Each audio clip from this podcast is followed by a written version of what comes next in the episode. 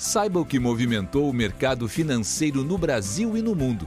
Você está ouvindo o Análise do Dia, um podcast original do Cicred. Olá pessoal, aqui quem fala é Rodrigo Neves, economista do Cicred, e hoje, no dia 8 de março de 2021, a gente vai falar a respeito dos principais movimentos de mercado e dos indicadores econômicos divulgados nessa segunda-feira. Hoje o, o dia ele seguiu repercutindo o prosseguimento do pacote fiscal americano para a Câmara dos Deputados e no doméstico uh, também seguiu repercutindo, repercutindo aí o contínuo impacto da crise sanitária diante do avanço da Covid-19 e também preocupações com o fiscal. Começando pelos Estados Unidos, hoje a gente viu aí o, o, esse texto proposto pelo Senado, que agora volta à Câmara e deve ser pauta amanhã. Ele tem uma proposta de um pacote fiscal de 1,9 trilhões de dólares de estímulos.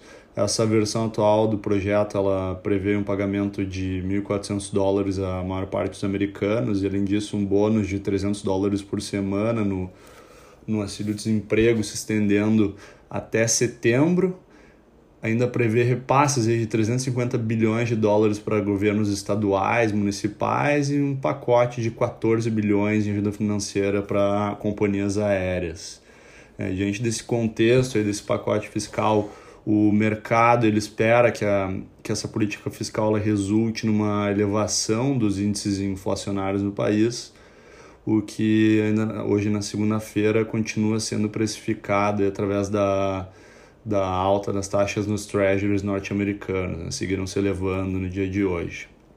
Por outro lado, hoje a secretária do Tesouro, a Janet Yellen, ela minimizou alguns eventuais impactos dos estímulos, desses estímulos nos preços. Né? Ela salientou que a política ela deve ajudar as famílias necessitadas e que o governo ele tem instrumentos suficiente para lidar com uma elevação da inflação. Nesse contexto, até o final da tarde de hoje, as bolsas americanas elas andavam em trajetórias diferentes. Né? O S&P 500 recuava 0,41%, Nasdaq com uma queda de 2,29% e o Dow Jones, em contrapartida, apresentava, apresentava uma elevação de 1,32%. Na Europa, hoje foi divulgada a produção industrial na Alemanha, que mostrou uma queda de 2,5% em janeiro em relação a dezembro, o que acabou contrariando a expectativa de alta de 0,2% dos, dos analistas.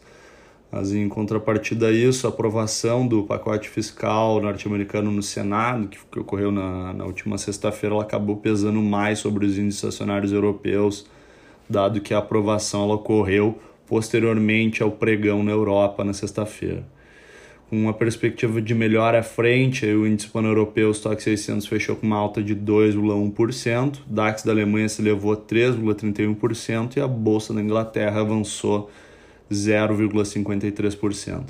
Ainda no âmbito internacional, vale destacar a divulgação no dia de hoje da balança comercial chinesa, que surpreendeu positivamente os analistas de mercado. No primeiro bimestre do ano, as exportações chinesas fecharam aí com um avanço de 60,6% em relação ao mesmo período no ano anterior, enquanto as estimativas ela apontavam um avanço de 40%. No âmbito das importações, teve uma elevação de 22,2% no período e tinha uma estimativa de 15% na mediana do mercado. No saldo, o resultado foi de um superávit de 103,2 bilhões de dólares, que acabou sendo 78% acima do que o mercado esperava.